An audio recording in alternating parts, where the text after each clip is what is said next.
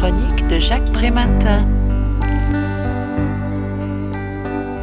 À la fois somme et synthèse, Sociologie de la délinquance, l'ouvrage écrit par Laurent Mukili n'est rien moins que passionnant. Souvent prisonnière de l'idéologie sécuritaire, la question de la délinquance est traitée ici avec rigueur et érudition. L'auteur retrace d'abord le cheminement de son étude depuis la perspicacité d'un Durkheim jusqu'à la création dans les années 1990 de l'Institut des hautes études de sécurité intérieure, en passant par la fertile école de Chicago et la réflexion menée par le Centre de vocation sur la délinquance juvénile. La sociologie a réussi à supplanter les conceptions qui, à l'image des théologies, avaient tenté de chercher les causes du côté de la biologie, de l'hérédité ou du médical. Ce qui prévaut aujourd'hui, c'est le pluralisme théorique et méthodologique, la complexité, l'importance sur les prétentions à vouloir tout expliquer. Et cela tient à la plasticité des normes pénales qui ne vont pas de soi. Nous ne réprouvons pas un acte parce qu'il est un crime, mais il est un crime parce que nous le réprouvons, affirmait en son temps Durkheim. Dans beaucoup de sociétés anciennes, ce qui était vécu comme le plus grave, ce n'était pas les atteintes à la vie, mais le blasphème, le sacrilège ou la transgression d'un interdit rituel. Le viol fut longtemps considéré comme moins grave que l'atteinte à la propriété. L'élimination des nouveau-nés atteints de malformations était tout autant banalisée.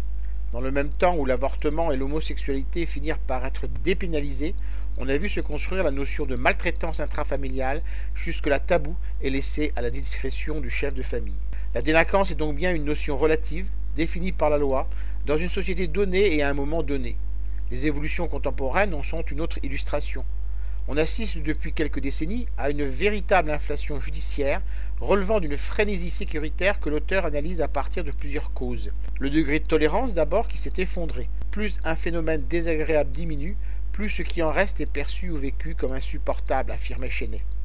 Le lobbying des syndicats de policiers ensuite, particulièrement efficace tant auprès des politiques que de l'opinion publique.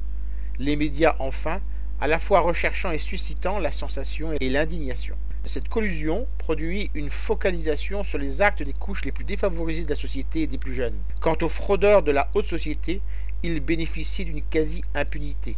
Corruption, fraude fiscale, délinquance en col blanc, infraction à la législation du travail disparaissent de la procédure au fur et à mesure que l'on se rapproche du cœur de la machine judiciaire, transformée au nom de la tolérance zéro en machine à broyer les plus pauvres, mais incitée à dépénaliser progressivement la délinquance des affaires. Je rappelle le titre de l'ouvrage que je viens de vous présenter, Sociologie de la délinquance. L'auteur en est Laurent Mukieli. Il a été publié aux éditions Armand Collin en 2014 et est vendu au prix de 19,90 euros. Vous pouvez retrouver le texte de cette critique dans le numéro 1193 de Lien Social. Il est consultable sur le site du journal www.lien-social.com. Je vous dis à très bientôt.